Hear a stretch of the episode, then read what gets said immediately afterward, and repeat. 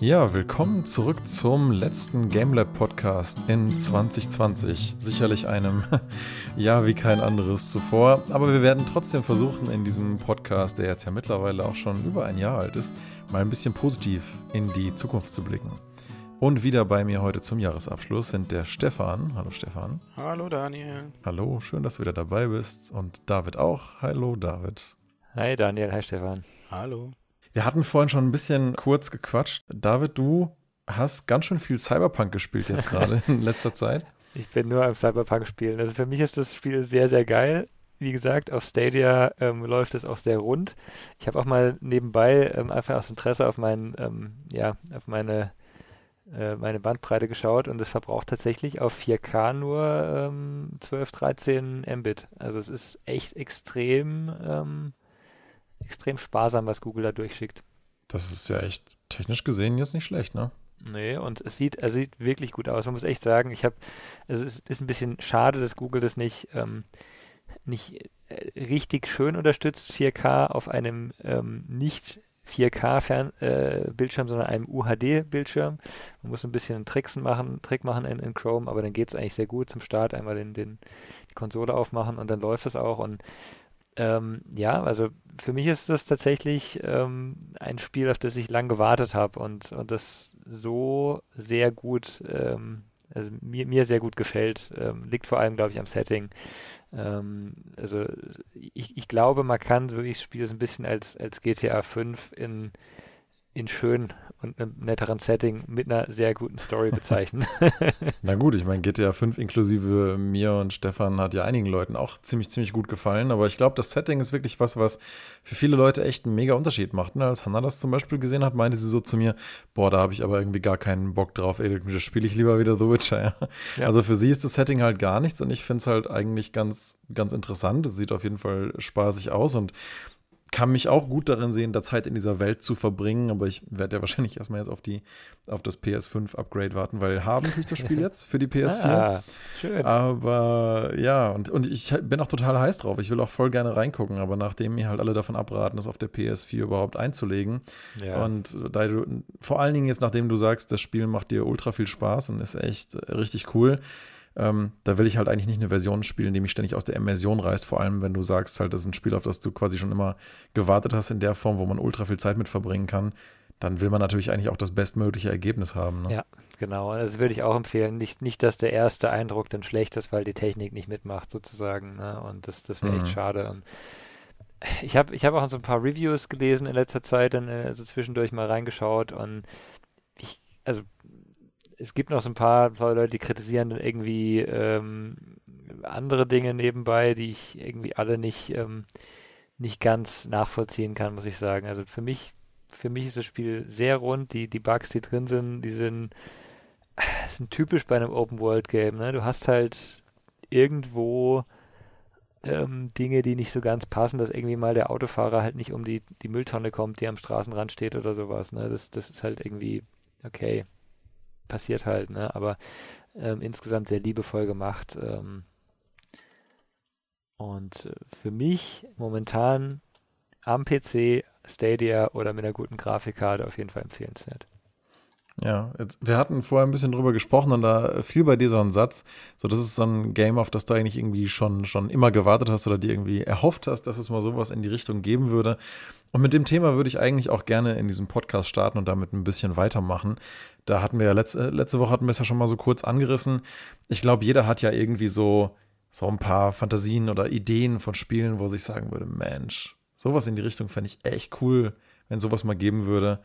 Ähm, da hat ja jeder bestimmt irgendwie so ein paar Ideen zu, ne, Stefan? Hast du, äh, was ist so das Erste, was dir in den Kopf kommt, wenn du so denkst, so Mensch, Sowas will ich mal spielen. Naja, Spiele, die ich mir tatsächlich schon seit Jahren wünschen würde, sind tatsächlich alte Klassiker wieder in neuem Glanz und richtig ähm, zu sehen.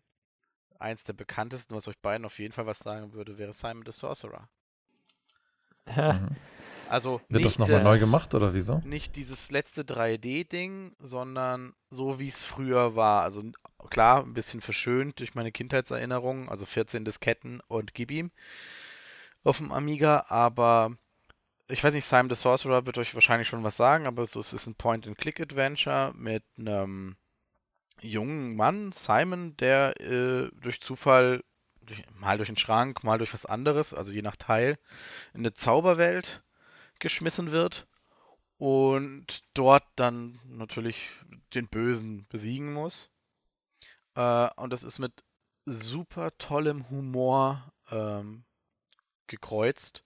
Also ein bisschen Day of the Tentacle oder äh, was gäbe es denn jetzt noch, was in letzter Zeit kam? Deponia in Herber. Und mhm. das würde ich mir mal wieder wünschen.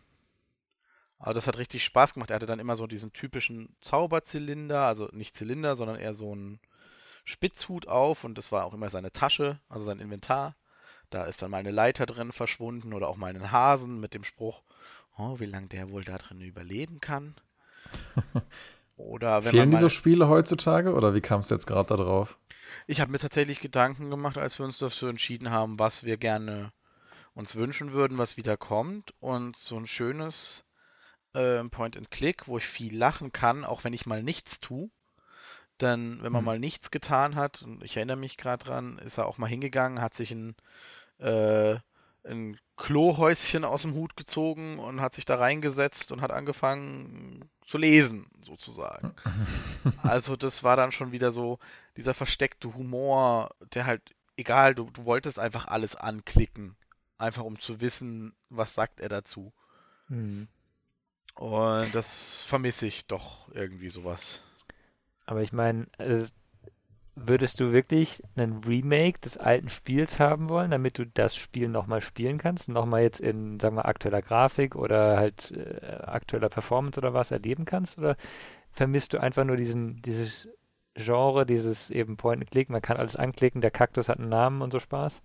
Ich würde tatsächlich äh, so eine Mischung, also ich hätte gern einmal das Remake des ersten und mhm, dann okay. eine schöne weißt du, vielleicht ein Zwei- oder ein Dreiteiler, der halt aber wirklich in sich schön performt. Weil es wurde bei Simon the Sorcerer gab es mehrere Nachfolger. Also es gab ein 2, ein 3er, dann gab es ein 3D, dann gab es noch ein ganz perfides, äh, mit einem ganz äh, komischen, dann gab es ein Puzzle-Pack, Pinball haben sie gemacht. Mhm. Also es wurde schon echt, und dann irgendwann mal ist er ins Weltraum noch reingegangen. Das ist dann einfach zu abstrus. Und dann hätte ich lieber gesagt, komm, nochmal komplett rerollen, ganz neu machen, schöner Humor. Richtig geil. Und jetzt so grafisch gesehen, ich meine, das war ja damals alles äh, Pixel-Grafik, ne? Ähm, Point-and-Click-Adventure. Ja. Äh, würdest du, also wir, kennen, wir kennen es ja vom Remake von Monkey Island, die haben da halt einen anderen Grafikstil gemacht. Kannst du dir sowas vorstellen oder willst, würdest du da eher was ganz anderes setzen? Nee, tatsächlich die Pixel-Grafik einfach schön nochmal aufgefrischt. Also Simon, das äh, ähm, Day of the Tentacle hat ja auch ein Remake bekommen. Ja. Und du kannst zwar immer wechseln zwischen Pixel und normal, also dem neuen. Und das neue sieht einfach super aus. Also das ist genau das, einfach diesen alten Look nochmal ins neue, ja, aufgehübscht, übertragen. Mhm. Das wäre so das, wo ich mir, das wünsche ich mir bei allen drei Spielen, die ich äh, habe, die ich mir wünschen würde. Also keine neue Grafik. 3D muss es gar nicht sein, sondern einfach nur schöne, no, no, normal aufgehübscht. Darf im selben Bereich bleiben. Aber Hauptsache so dieses, dieses, dieses Feeling dieser Art von, von Games ja. kommt irgendwie mal wieder, so in die genau. Richtung. Hast du mal äh, Thimbleweed Park gespielt? Äh, nee, das habe ich nicht gespielt. Das hat mich dann von der Grafik, das war wie eben dieses Pixelige und da habe ich bisher mit der Story nicht so viel. Aber ich hab's, glaube ich, sogar. Also nur, nur so eben, das, das ist mal immer noch Pixel, aber halt für höhere Auflösung gedacht und hat halt wieder den, ähm, ja, den Charme von Monkey Island damals, weil es halt auch von denselben Leuten gemacht ja. wurde. Ähm, gut, wenn du nicht, ähm, wenn du nicht X-Files-Fan bist, dann. Ähm ja, aber genau das ist dieses, dieser Humor, dieses Pickup. Also das ist genau, ich, ich habe ja auch ein paar Sachen äh, gesehen davon und muss sagen, das geht genau in die richtige Richtung. Simon the Sorcerer ist mir damals rausgestochen, weil der Humor doch damals doch schon für die damalige Verhältnisse, ich meine, ich war ein kleiner, was war ich, 10, 12-jähriger Pimpf. Ich meine, mhm. da war der Humor schon herb. Äh, heute lachen wir über sowas. Ähm, aber ja, also es, das war so das, was mich da wahrscheinlich Thimbleweed Park geht auch in die, Richt in die Richtung des eher Erwachsenenhumor und so. Mhm. Und das ist auch vollkommen okay bei Day of the Tentacle. Ich weiß nicht, ob ihr es gespielt habt. Der Humor war immer in so einem Mischmasch. Also ja. der hat nie wirklich so irgendeine Gürtellinie unterschritten oder so. Der blieb immer eigentlich auf dem normalen Niveau. Und du willst eigentlich, dass die Gürtellinie unterschreitet, oder? Darf schon durchaus, ja. Ich finde, das macht äh, vieles viel interessanter. Ja. Ja, ähm, und, und, du hast vorhin gemeint, du hast gesehen, dass ein Spiel zumindest jetzt neu aufgelegt wird. Ähm, Eins wurde aufgelegt, aber ich, ich rate jetzt, ich rate jetzt nicht, sag mal. Also, wollt ihr echt schon meine drei durchziehen? Also, wenn es schon die drei sind, äh, äh nee, das Thema, oder?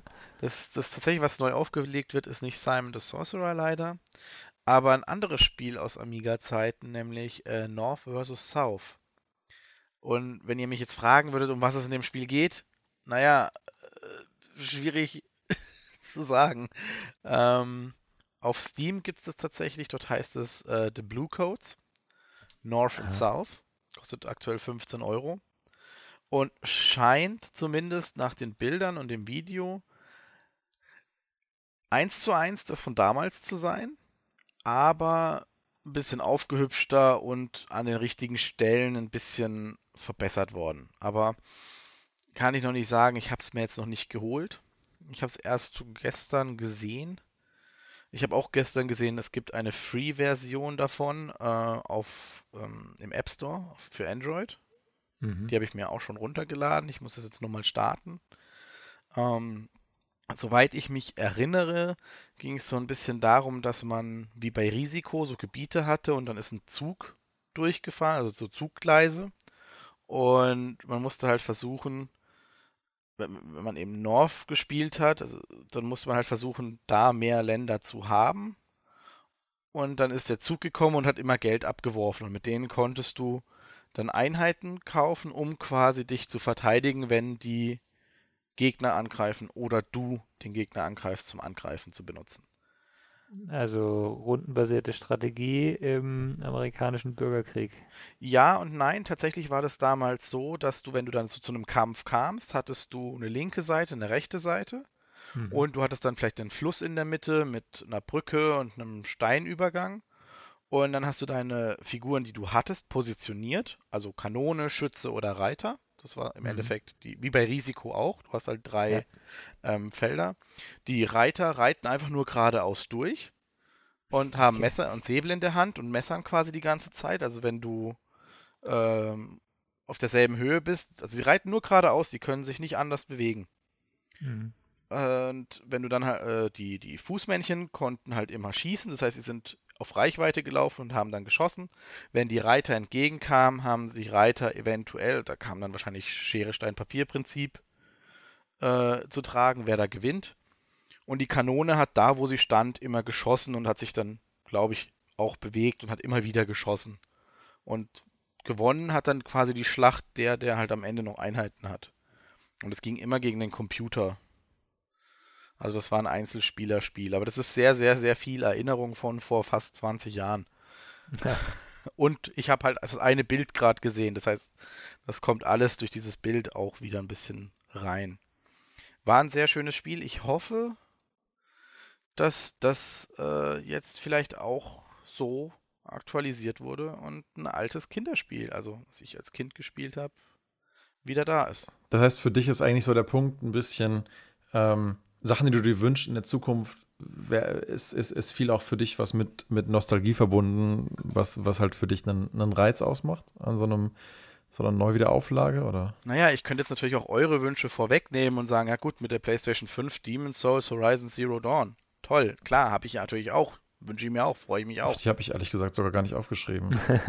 nee, weil meine Frage ging noch ein bisschen mehr, ging eigentlich noch so ein bisschen mehr in die Richtung, was, was gibt es denn eigentlich so so gar nicht. Ne? Weil ähm, ich hatte mich irgendwie auch mal hingesetzt und mir gedacht, so Mensch, es gibt immer mal wieder in irgendwelchen Serien oder, oder, oder Filmen echt coole Ideen für, für Universen, die sich irgendwie mal lohnen würden zu besuchen oder Arten und Weisen mit digitalen Medien, Spielen, wie auch immer, zu interagieren.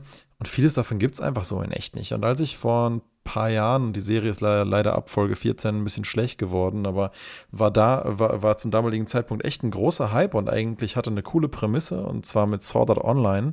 Damals, mhm. das ist ein Anime, der war, wie gesagt, der ist irgendwann ein bisschen schlecht geworden, aber so die ersten 14 Folgen fand ich echt cool. Warum? Weil die Prämisse so ein bisschen ist, Protagonist wird in äh, Online-Spielwelt gesogen und kann dieser mit vielen anderen zusammen nicht mehr entkommen, bis irgendwie eine gewisse Aufgabe geschafft ist. Und wer im Spiel wirklich ähm, stirbt, der stirbt quasi auch in echt. Also wieder so ein bisschen diese Verbindung von, von Matrix-Prinzip und Isekai, ja. Aber als ich mir das dann, hatte mir die Serie da angeschaut und dachte so, Mann, das ist doch eigentlich echt total schade, dass es einfach sowas in der Art noch nicht gibt. Also eine, eine richtig tolle, spannende ähm, Welt in VR zum Entdecken, weil im Prinzip ist es das ein bisschen. Dieses Spiel, was die Leute da spielen, ist eigentlich erst gestartet mit, mit dem Aufkommen, also in dieser Serie, ne, mit, mit so einem ähm, Headset, das du quasi ans Gehirn direkt anschließt und dir dadurch eine ungleich viel realistischere Spielwelt simuliert, als ein normales VR-Headset eigentlich könnte. Dennoch bin ich der Meinung, selbst wenn man sowas in der Art heute schon für VR-Headsets umsetzen würde, könnte das alleine schon echt begeisternd genug sein. Einfach kooperativ oder in großen Partys oder wie auch immer durch, durch fantastische Welten online irgendwie zusammen da zu streifen, zu erkunden und ja, im Prinzip so eine Art Massively Multiplayer MMO ähm, in VR, aber, ähm, aber halt mehr mit Fokus auf, auf dem Erkunden einer Welt und, und, und halt ne, so ein bisschen wie du vorhin meintest mit David, äh, mit, mit Cyberpunk, man, man entdeckt halt diese Welt und man freut sich halt über Kleinigkeiten, die man irgendwie dann plötzlich noch in der Wüste irgendwo findet, wo man gar nicht mit gerechnet hat und so ein Erlebnis halt einfach in einem VR-Kontext miteinander zu teilen. Ich glaube, das ist schon noch mal, kann schon noch mal echt was anderes sein, als sowas einfach nur am Bildschirm zu erleben.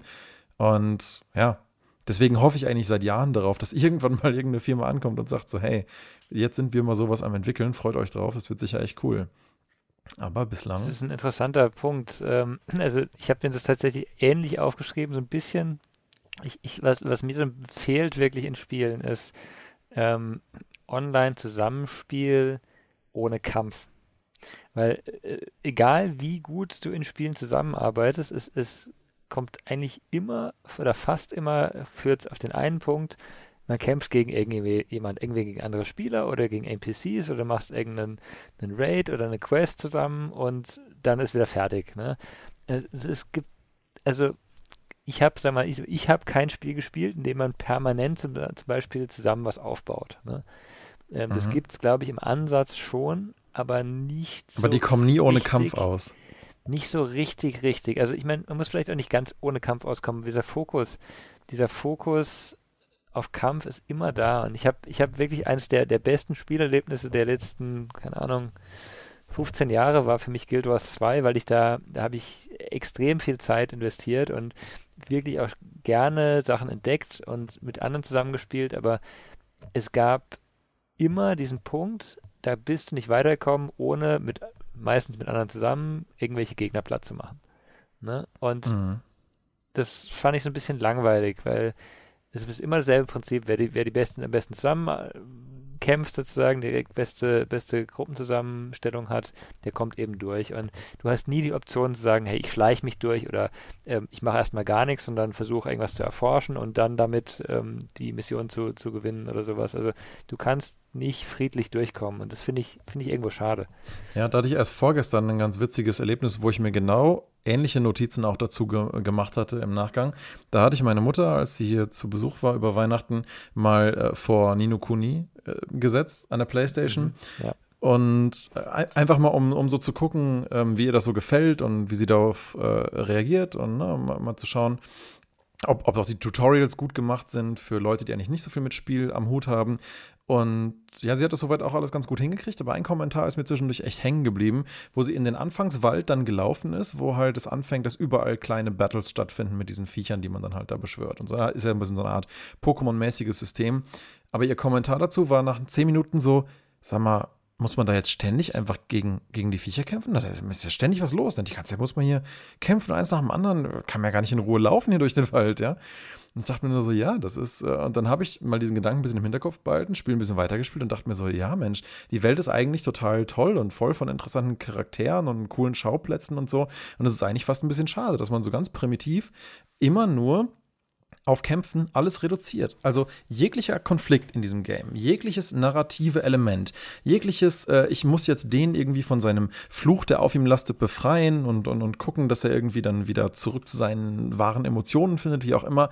All dies bündelt sich letztendlich immer in einem Hau ihm auf die Fresse Event. Ja? Und das ist irgendwie leider, so kreativ und schön dieses Spiel auch ist, irgendwie leider die durchweg sich durchziehende Unkreativitätskrankheit dieser Spielebranche. Dass irgendwie jeder Konflikt sich immer wieder konkretisiert in einem Kampfevent. Und jetzt kann man natürlich sagen, ja, aber die Menschheit kommt ja gar nicht ohne Kampf aus. Es ist total das essentielle Element, das es auch immer irgendwie mit drin ist. Aber ich würde einfach mal sagen, nee, muss es einfach nicht, ja. Es gibt auch so viele auch andere coole Games, die jetzt vielleicht nicht nur, klar, The Witness ist jetzt vielleicht nicht das beste Beispiel, weil da kann man jetzt sagen, ja, ist ja auch nur ein Rätselgame, aber eigentlich könnte man es genauso gut als was anderes kategorisieren. Es ist halt ein Game, in dem du eine Welt erforscht und ja, du löst halt da Rätsel, aber im Endeffekt ist es ja trotzdem mehr als jetzt einfach dann nur Puzzles zu lösen. Du versuchst auch dem auf den Grund zu gehen, was eigentlich das überhaupt für eine Welt ist, wo, wo, worin du da bist und was da vielleicht passiert ist und warum die einzelnen Schauplätze so aussehen, wie sie aussehen. Also sowas dann auf Puzzle-Games zu reduzieren, nur weil das halt eine der prävalentesten Mechaniken ist, finde ich irgendwie ein bisschen schade. Ja, und ich meine, was heißt ein Puzzle-Games? Ich meine, das ist auch ein, auch ein Game, das einfach sehr schön ist, wo du einfach die Welt anschauen kannst. Jetzt mal, mal so nur so als Idee, The Witness VR Koop. Drei, zwei bis vier Spieler.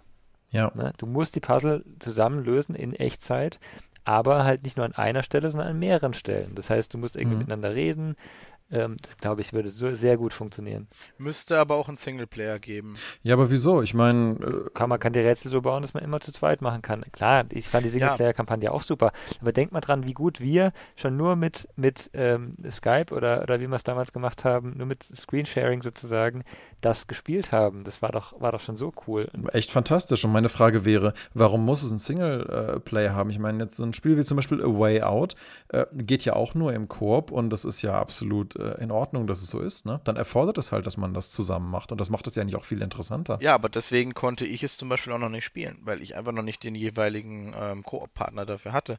Oder zum Beispiel Spiele, die du halt einfach zu mehr spielen musst, neben Among Us oder ähnliche Spiele.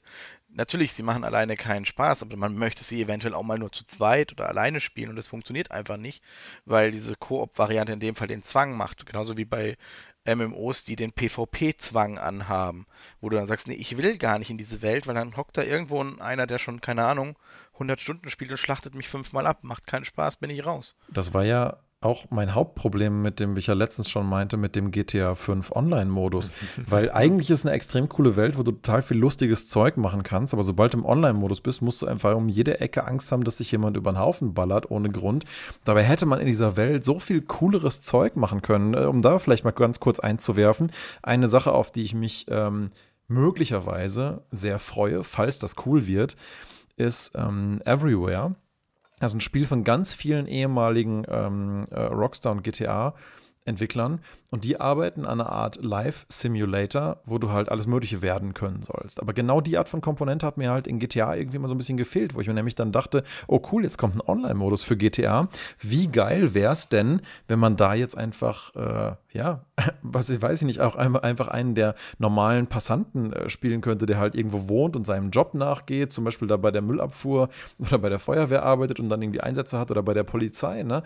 Das wäre doch total geil, wenn du verschiedenste Rollen in dieser eigentlich sehr facettenreichen Welt einnehmen könntest und diesen, diese Jobs dann so zu spielen. Also vielleicht war das auch eine der Ideen der Gründer hinter dem Studio, das jetzt halt Everywhere produziert und ich bin sehr gespannt, ob das halt sowas werden könnte. Weil gerade sowas in die Richtung dieser ähm, Lebenssimulator-Rollenspiele, das im Prinzip wünsche ich mir sowas eigentlich schon seit, seit 15 Jahren, aber so richtig was, richtig Cooles in die Richtung, habe ich jetzt eigentlich noch nicht kommen sehen. Auch gerade unter dem Aspekt, dass ich mir denke, es muss ja nicht jedes Rollenspiel, was du hast, letztendlich immer auf Kampf hinauslaufen. Ne? Es kann doch auch einfach, ein, ein, ein, Rollenspiel kann doch auch was ganz anderes sein. Da fällt mir noch ein, ich habe, als du es gerade erzählt hast, David, von wegen, ich habe, äh, dass du Guild Wars 2 da so gern gespielt hast, weil man da so viel auch selber machen, entdecken konnte. Ähm, ich habe Lineage 2 eine ganze Zeit lang auf einem Server gespielt, wo du halt ähm, im Prinzip war das ein Rollenspiel-Server und Mhm. jeder, der halt mitmachen wollte, musste erst seine Character-Story einreichen, die er sich überlegt hatte und musste dann diesen Charakter auch immer konsequent Rollen spielen, während er mit diesem auf dem Server war.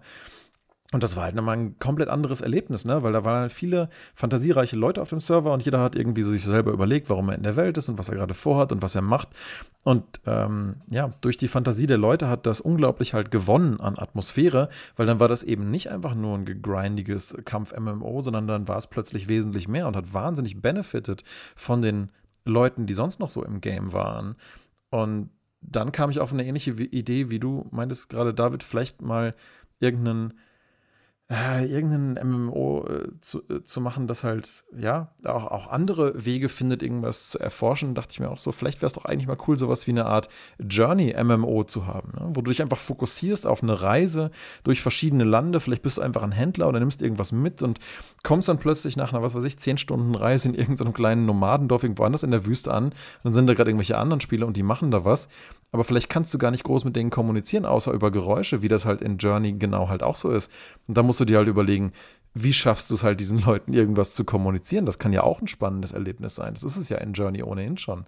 Aber ähm, gerade vielleicht in so einer großen offenen Welt, warum nicht? Ich stelle mir das echt super interessant vor. Ja, ich, ich glaube, ich glaub, ein Hauptproblem dabei ist wirklich, ähm, also dieses, diese Journey-Idee kann ich mir auch gut vorstellen, genau wie The Witness, aber das sind beides Spiele, die explizit auch also die, die haben halt ein anderes Ziel. Bei Journey ist der Weg das Ziel, bei The Witness die, die Rätsel das Ziel sozusagen und die Welt ist, ist sehr schön außenrum und es ist, ist, eben super, wenn man die Gelegenheit hat, die, die, auch wirklich zu erleben und, und anzuschauen in seiner eigenen Zeit. Ähm, das sind aber beides keine Spiele, die, sagen wir mal, ähm, ich sage jetzt mal, realistisch sind in irgendeiner, in irgendeiner Form. Ne? Also sowas wie, wie GTA könnte ja theoretisch statt irgendwo, irgendwo so passieren. Ne? Oder auch, sagen wir mal, Cyberpunk, wenn man mal die Zukunft, sagen wir, sie entwickelt so, könnte so passieren. Aber der Fokus ist halt dann immer, du rennst rum und schießt Leute ab. Und das Spiel, bei dem ich mir da am meisten Hoffnung gemacht hatte, weil vom Universum ist es halt nicht so, ist Star Trek. Ne? Star Trek Online. Das Star Trek-Universum ist inhärent friedlich. Ne? Es gibt Konflikte natürlich und in der Serie siehst du auch immer wieder die Konflikte, aber es gibt ganz viele Folgen, in denen eben nicht gekämpft wird, wo es eben nur darum geht, ich muss jetzt mich damit auseinandersetzen, wie diese, dieses Alien jetzt mit mir kommunizieren will zum Beispiel. Ne? Und sowas gibt es halt da gar nicht. Ne? Es geht wieder nur darum, äh, online, balla balla. Ne? Und das, das ist halt, es funktioniert, aber es passt eigentlich nicht in diese Welt.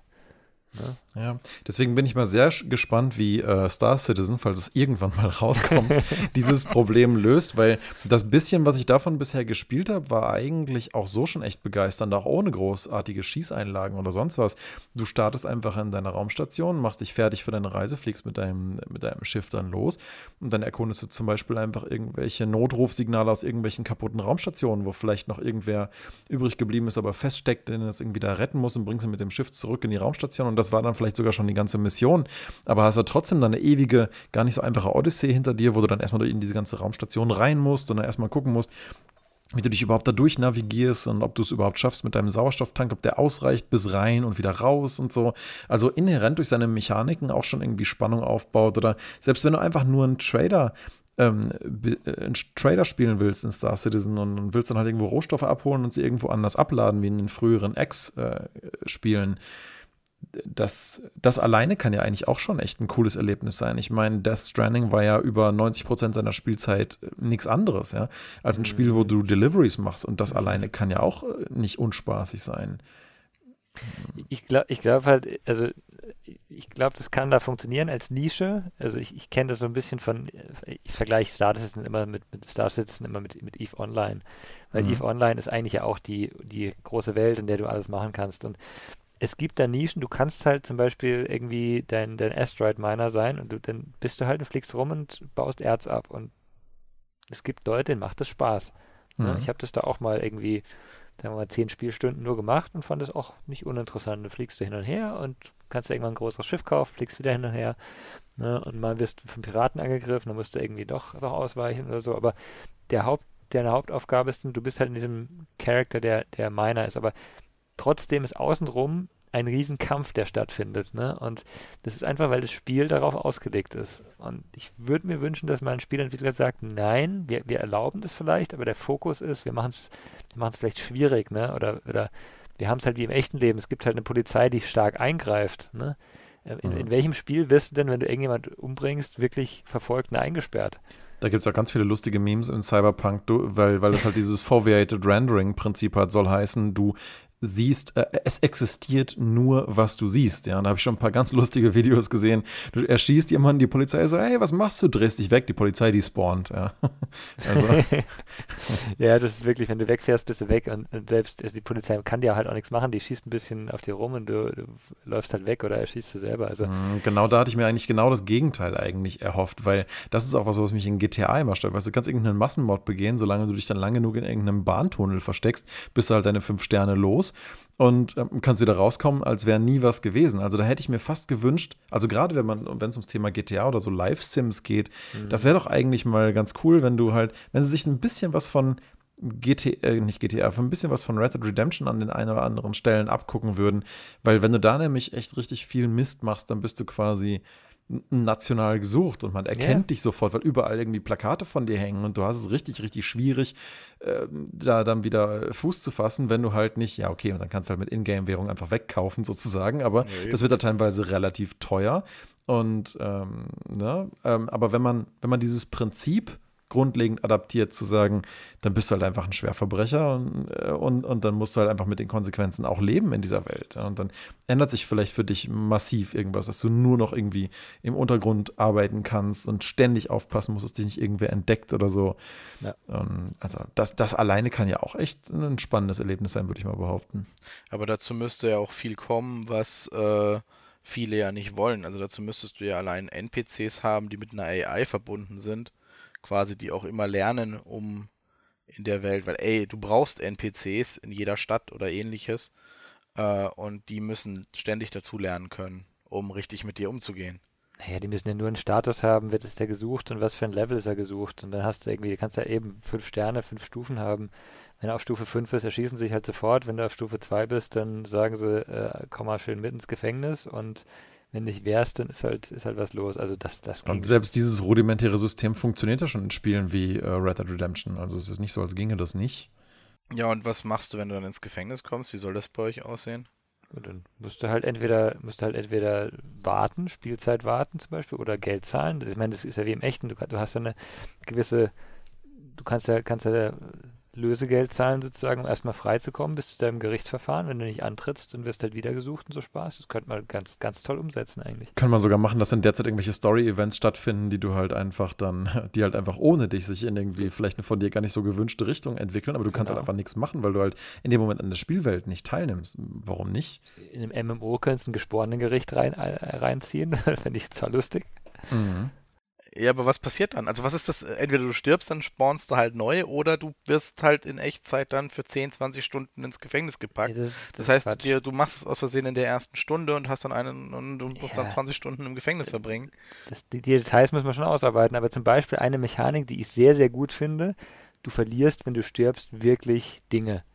Ne? Wenn du vor allem durch dein eigenes Verschulden stirbst. Das heißt, wenn du ähm, halt, äh, keine Ahnung, von der Klippe runterspringst, dann musst du mindestens zurücklaufen und deine Sachen selber holen, ne? so ungefähr. Ne? Wenn du halt, äh, sagen wir mal, auf einen elektrischen Stuhl kommst, weil du so viele Leute umgebracht hast, dann sind halt vielleicht alle Sachen weg und du musst von vorne starten.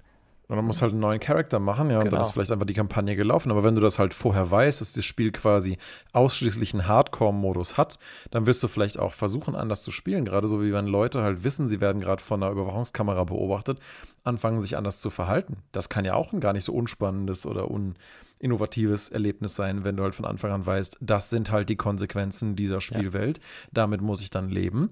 Und da muss ich mich halt darauf anpassen. Und wenn ich von Anfang an einen Schwerverbrecher spielen will, dann muss ich halt erstmal gucken, dass ich mir die Sicherheitsnetze irgendwie aufbaue, die mich halt im Notfall wieder rausholen oder die Untergrundstrukturen, die mir irgendwie ermöglichen, dann abzutauchen oder so. Dass das halt ohne Kontakte nicht funktioniert, wirst du dann in diesem Spiel halt auch schnell merken. Aber wenn du das dann halt packst, keine Ahnung, vielleicht ist es ja sogar echt eine spannende Sache. Aber das kann man ja dem Spieler von Anfang an auch kommunizieren, dass das so ist. Man muss es ja dann nicht immer auf die einfachen, bereits etablierten Systeme runterbrechen und sagen, naja gut, dann kaufst du dich ja wieder frei oder na gut, dann respawnst du halt. Ähm, das fände ich halt ehrlich gesagt super langweilig, weil wenn man ja. schon ein Spiel hat in diese Richtung, dann müsste das auch andere Arten von, von Konsequenzen haben. Und das fände ich halt eigentlich das, was, was an meiner Meinung nach neuen Games wirklich spannend wäre, wenn die halt anfangen würden, ja, neue Arten von Erlebnissen auch zu kreieren. Und ich glaube, da haben auch viele sich was von Cyberpunk erhofft, was das vielleicht in dem Rahmen noch gar nicht so abbilden kann oder einfach so weit auch noch nicht ist von seinen Spielkonsequenzen. Das ist ja doch, glaube ich, eher eine lineare Story.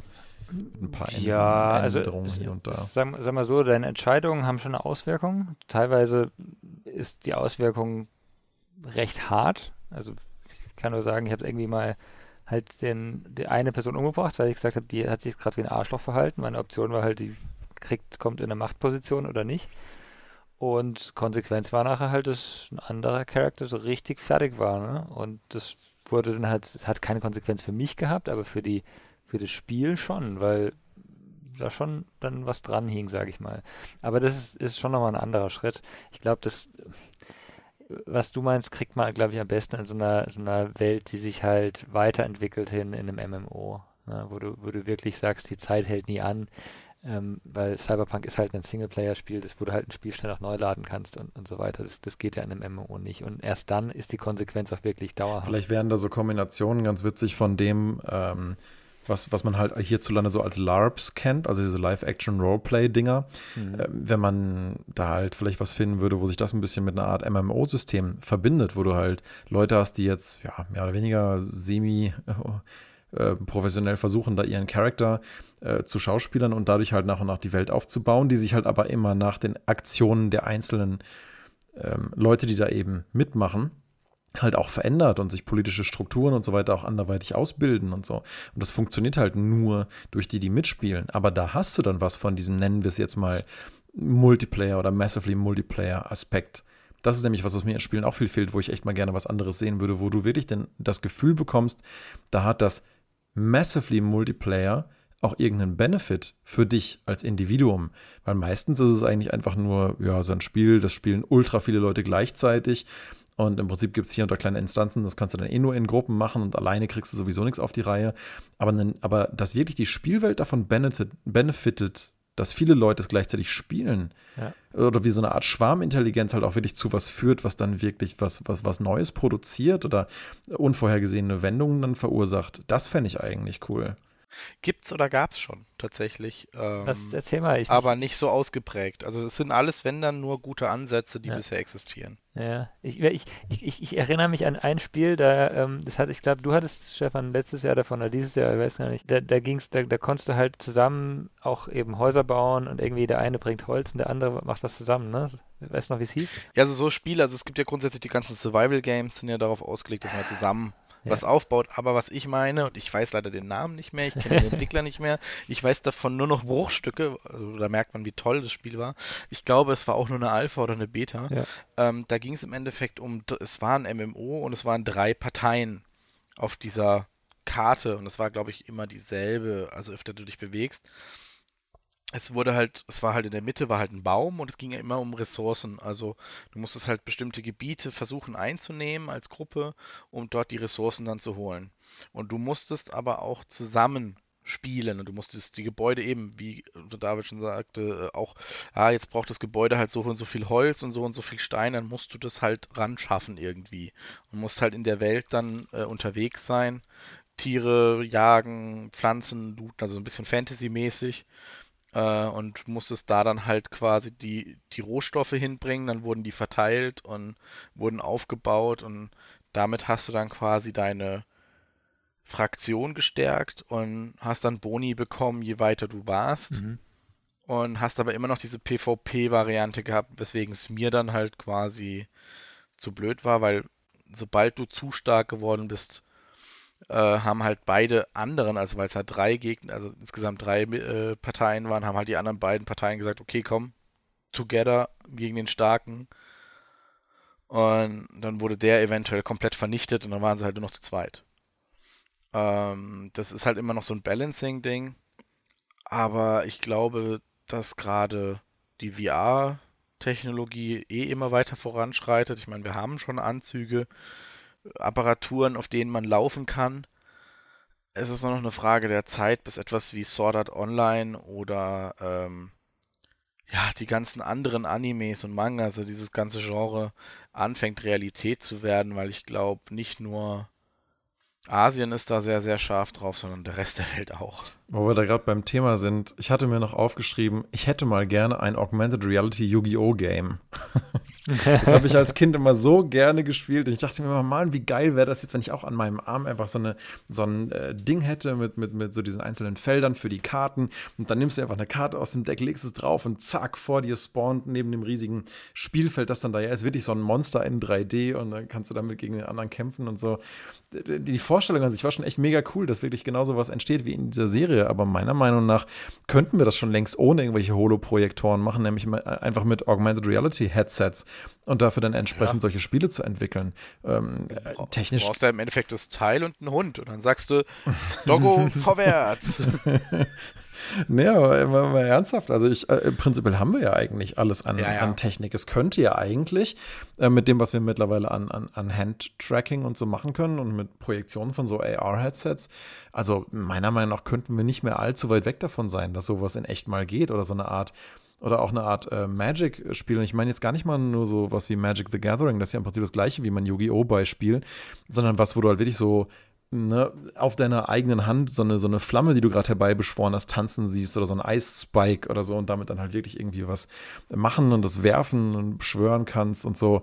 Ich, ich glaube, sowas könnte immens cool sein. Und selbst wenn es einfach erstmal nur so eine Tech-Demo ist, wo du einfach nur ausprobierst, wie du Elemente durch die Gegend schleuderst. Und ich weiß, es gibt hier und da schon so kleine VR-Games, aber ähm, es gibt ja. halt noch kein, kein AR-Headset für die Massen und genauso gut ja. kein VR-Headset für die Massen gibt. Also du hast recht, ja. wir sind da glaube ich nicht mehr weit weg, aber ich nehme an, AR, wenn Apple dann mal seine AR-Sachen rausbringt, was es natürlich erst machen, wenn es wirklich bereit ist, dann mhm. wird der Massenmarkt da sein, sofort.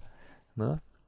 Ähm, und ich glaube, dass die die ersten sind, die das wirklich auf den Massenmarkt bringen werden, weil die halt auch den Preis dafür verlangen können, der es momentan kostet. Ne? Wenn, wenn Apple sagt, gib mir 500 Euro für eine AR-Brille. Oder auch bei einem Tausender, glaube ich auch noch. Ich meine, guck dir mal an, wie die Smartphone-Preise sehr High-End-Models sich bei Apple entwickelt haben und die ganzen äh, Apple-Käufer sind ja auch so trotzdem so, naja, dann kostet es das halt. Ja, aber durch diese hochpreisigen haben auch andere, man merkt dann auch, dass andere Anbieter da die Möglichkeit haben, im Mittelsegment richtig aufzublühen. Also das ist schon, es verteilt sich schon mittlerweile wesentlich mehr. Ja, das schon. Aber, Aber ich glaube, glaub, ja. dass die, sobald es kommt, und da hat Pokémon Go, ich glaube, einen Riesendienst für die Gaming-Industrie in dem Bereich zumindest geliefert, weil die haben gezeigt, hey, wir haben keine Brille auf, du nimmst dein Handy, du musst fucking viel laufen, wenn es blöd läuft, aber hey, Millionen Euro pro Monat entwickelt Spiele. Eine Milliarde pro Jahr, glaube ich, machen die bei Niantic. Ja, also und das ist, das ist für, für viele Entwickler, wenn sobald die AR-Brillen oder VR-Brillen, weißt du, dann ist das so ein richtig, das kann ein Signal, das ist ein Signal gewesen. Also würde ich echt so unterschreiben. Also ich denke, der, der Spiel, die großen Publisher haben schon verstanden, dass diese Location-Based Entertainment-Sachen, wenn die jetzt schon am Smartphone so gut funktionieren, immer noch von 50 Millionen Leuten gespielt werden, nur dieses eine Spiel, oder vielleicht sogar wieder mehr mittlerweile, ich weiß es jetzt nicht, die genauen Zahlen habe ich gerade nicht, aber ähm, dann das ungleich viel geiler noch sein kann mit einem entsprechenden AR-Headset, ja, hallo. Also ich glaube, da geht noch richtig was. Ich kann nur überhaupt nicht einschätzen, wann. Ich hätte es am liebsten Und nächstes Jahr, aber wer weiß, ja. Ja gut, ich meine, äh, das muss man Niantic auch zugute halten. Die tun die AR-Technologie, auch wenn ich sie jetzt zum Beispiel am Handy abgeschaltet habe, auch stetig weiterentwickeln. Äh, ich glaube, dieses Jahr war, also 2020 jetzt noch, war das Highlight ähm, dass Hindernisse erkannt wurden. Mhm. Ach, das ist also, jetzt schon so? Du, okay. Ich weiß nicht, ob es jetzt schon wirklich entwickelt war. Ich weiß, dass es auf jeden Weil Fall. Die Ankündigung hatte ich auch gehört, aber ob es jetzt schon geht, weiß ich nicht. Dass wenn du halt im AR-Modus spielst und da ist halt ein Poller, dann ist das Pokémon halt auch mal dahinter und du musst halt drum rumlaufen. Mhm. Ähm, so habe ich das verstanden und wenn das funktioniert und das klappt, dann ist das schon mal allein für die Entwicklung in dem Bereich ja ein Riesenschritt, sag ich jetzt mal. Ja, vor allen Dingen, weil sie dann im Endeffekt, wenn sie das noch schön kombinieren mit Lightfields und so, also simuliertem äh, Licht auf Basis der, der Umgebungsausleuchtung, das dann halt dafür sorgt, dass das, was du halt in den Raum projizierst, auch passend belichtet werden kann in Echtzeit und dadurch halt viel realistischer wirkt. Wenn sie das jetzt noch hinkriegen, dann haben sie ja im Prinzip jetzt schon eine Grundvoraussetzung geschaffen, um das Ding einfach auf ein AR-Headset zu machen und dann, und dann siehst du die Viecher dann da halt rumlaufen. Ne? Wie geil wäre das denn? Also. Mhm. Und da bin ich mal gespannt. Also da würde ich mich jetzt auch drauf freuen, ob das dieses Jahr passiert, also nächstes Jahr passiert. Ja. Ähm, werden wir sehen. Ich glaube, das Hauptproblem, das Hauptproblem beim AR-Headset, Daniel, ist nicht das AR, ähm, sondern das, das Handtracking, dass es integriert mhm. sein muss, weil sonst ja. bringt ja alles nichts.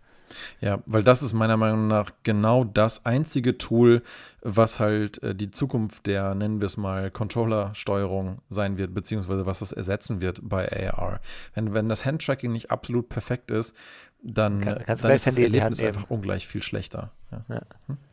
Also ich meine, du brauchst ja den Controller in der Hand und dann bringt es ja wieder nichts, ne? Dann kannst du gleich nee, auf dem spielen. Also ich meiner Meinung nach, wenn wir schon irgendeinen Mittelweg gehen müssen und nicht ganz ohne Peripherie auskommen, dann sollte man zumindest wenigstens noch mit irgendwelchen dezenten Handschuhen oder so ja. ähm, das versuchen zu kompensieren, die Übergangsphase. Weil da gibt es, glaube ich, auch schon ein paar ganz coole Ansätze. Ja. Die könnten dann auch, selbst wenn die Hand offscreen ist, auch noch irgendwie getrackt werden. Und dann kannst du nämlich auch was werfen, weil du kannst nämlich auf der ähm, HoloLens, zum Beispiel zum, zumindest auf der letzten Iteration, die ich getestet hatte, du kannst halt nichts machen, was offscreen ist. Du musst halt immer die Hände mitten im Blickfeld haben und nur da und dann musst du warten, bis sie richtig erkannt wird mit einer Geste und sonst wie was, aber eigentlich braucht es mehr als das, ja. Die Hände müssen wie bei der Vive offscreen durch einen Controller irgendwie trackbar sein. Hm. Tatsächlich, was die ähm, Maus oder äh, Peripherie-Controller angeht, da hatte ich äh, erst vor kurzem gesehen, es gäbe jetzt zum Beispiel ein Handschuh, wäre wahrscheinlich das Endergebnis davon. So ein Ding, das du an jedem Finger dran machst und dann kannst du damit quasi die Maus steuern. Das ist ziemlich cool.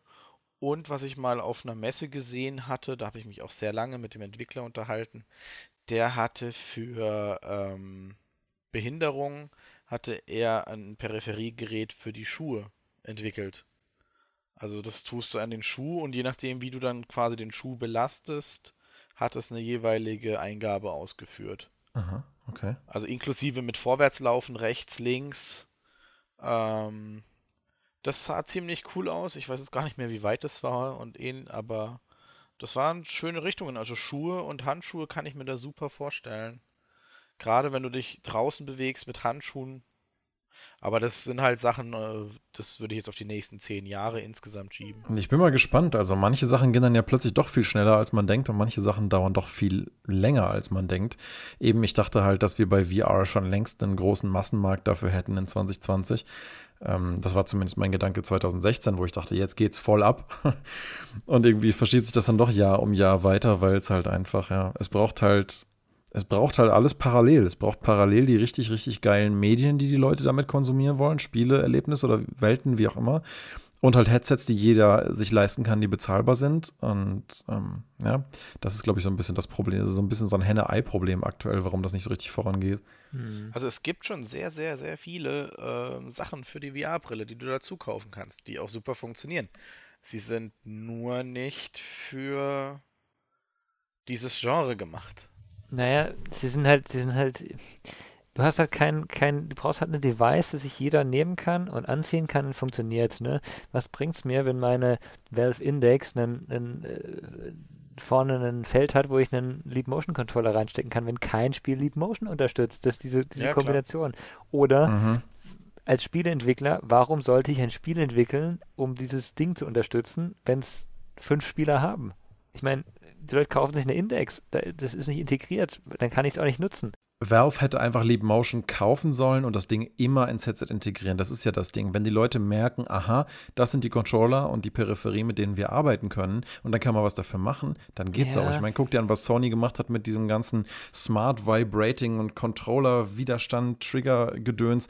Wenn die, wenn die Hersteller halt sagen, guck mal, das ist, womit ihr arbeiten könnt, lieber Entwickler, ihr könnt es nutzen, wenn ihr wollt oder auch nicht, dann wird es halt auch Leute geben, die das benutzen. Und wenn sich dann herausstellt, oh geil, das äh, bringt es ja richtig, dann äh, ja. ja. Deswegen, deswegen habe ich vorhin Apple gesagt, ich mag Apple ja wirklich nicht, aber die haben es jetzt schon in den, in den neuen iPads drin, ne? die haben halt ähm, bessere Sensoren drin, Sensoren, mit denen neue Sachen gemacht werden können. Und egal ob es Leute am Anfang nutzen, die schaffen jetzt erstmal die Hardware-Plattform und dann können die Entwickler nachziehen. Und wenn der Entwickler sozusagen die Hardware-Plattform schaffen muss, dann funktioniert es halt nur, wie du eben sagst, wenn Sony sowas macht oder von ja. mir aus Microsoft. Ich glaube, selbst wenn Valve das gemacht hätte, die Index ist jetzt nicht so groß am Markt beteiligt ähm, im Vergleich zu ähm, zur, zur Vive und zur ähm, zu Oculus, glaube ich, dass, dass das so viel ausgemacht hätte schon von Anfang an. Ja, du kannst als Entwickler nicht die Hardware-Plattform mitliefern, ansonsten müsstest du unglaublich viel Glück haben, dass es so gut ankommt und dann müsstest du erstmal gucken, dass du überhaupt auch nur ansatzweise deine Entwicklungs- und Research- und Development-Kosten wieder reinkriegst. Deswegen ja. muss es quasi ähm, ein großer Player machen.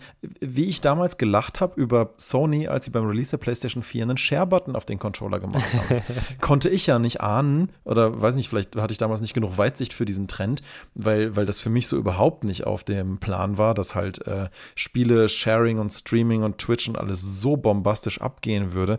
Ich war einfach nur so, was soll denn der Kack? Ich will doch jetzt nicht ein Facebook-Like haben irgendwie dafür, dass ich gerade was spiele oder so, ist mir doch scheißegal, ja.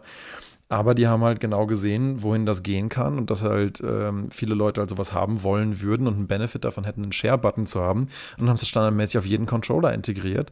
Und auch wenn jemand, jemand wie ich das persönlich so gut wie noch nie genutzt hat, dieses Feature, außer vielleicht um Screenshots zu erstellen, hier und da mal zum Abspeichern, ist es ja dennoch was, was dann halt total abging. Und ne, das, das war gerade so ein bisschen die Parallele, die ich versucht habe zu ziehen mit dem, warum hat Valve nicht Leap Motion gekauft oder zumindest sich irgendwie beteiligt oder Kooperation gemacht und gesagt, hey, das ist eine richtig coole Sensortechnik, die ihr habt, ja. Die bauen mhm. wir jetzt bei uns da ein und ab dann können alle damit entwickeln und dann geht es vielleicht in die nächste Runde von VR-Handtracking, ja. Weil wenn es dann halt wieder eine extra Peripherie ist, dann ist es wie das, was ich damals irgendwie, keine Ahnung, vor, vor vielen Jahren selber ausprobiert habe, so, so mit Bewegungstracking und so im, im Rahmen meines Bachelor-Projekts da, da verbindest du halt eine Kinect und einen Wii-Controller und irgendwie noch eine, noch eine Webcam und all so Krams. Und ja, das Ergebnis ist vielleicht wirklich cool und, und spaßig mal auszuprobieren, aber wer zum Henker kauft sich so ein Setup zusammen? Das sind vielleicht 100 Leute, aber daran, mhm.